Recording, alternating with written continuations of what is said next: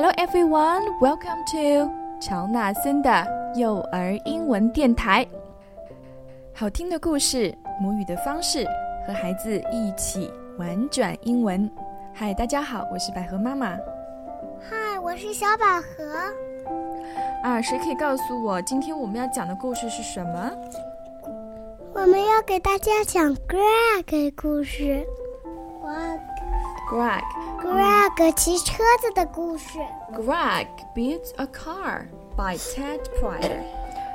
Greg 是怎么来的呢？它就是一个树变下来的。对。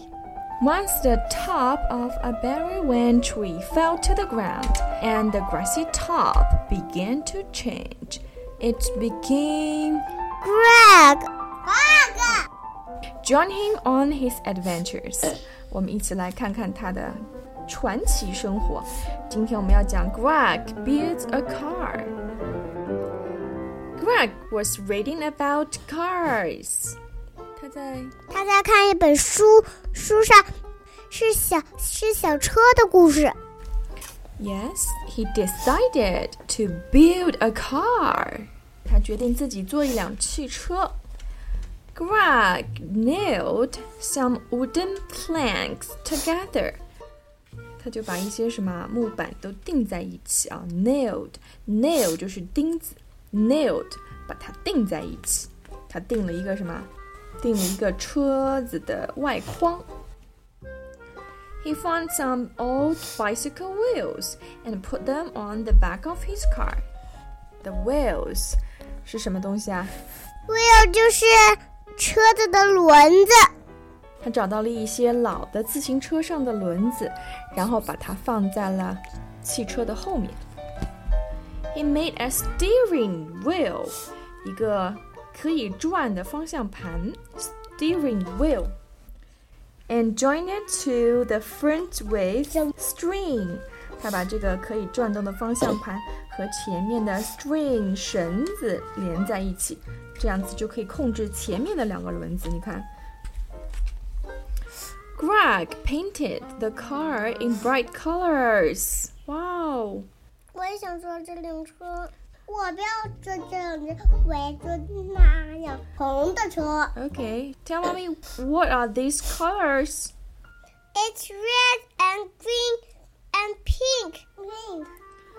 Red, green, pink, and yellow. Yellow. And yellow.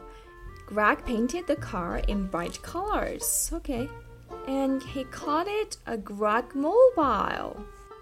大什么？用脚开的呀？对，它没有电动发动机哈。Greg put on his driving cap.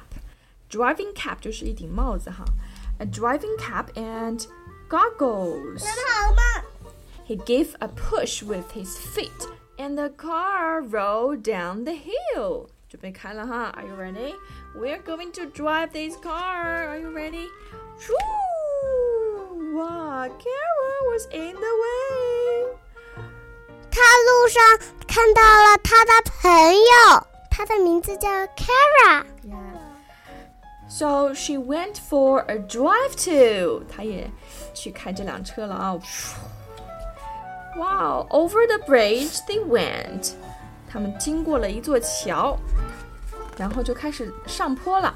哇！They stopped, rode backwards. 到了山顶啊，他们就往下滑了。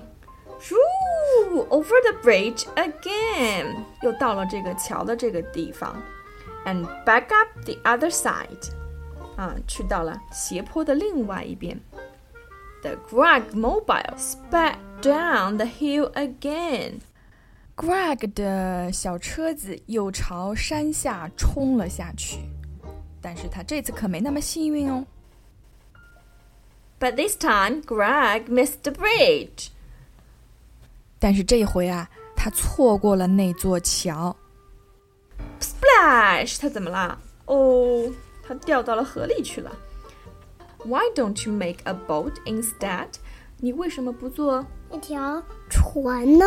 你为什么不做一条船呢？啊，Kara asked。最后呀，他的车子撞到水里去了。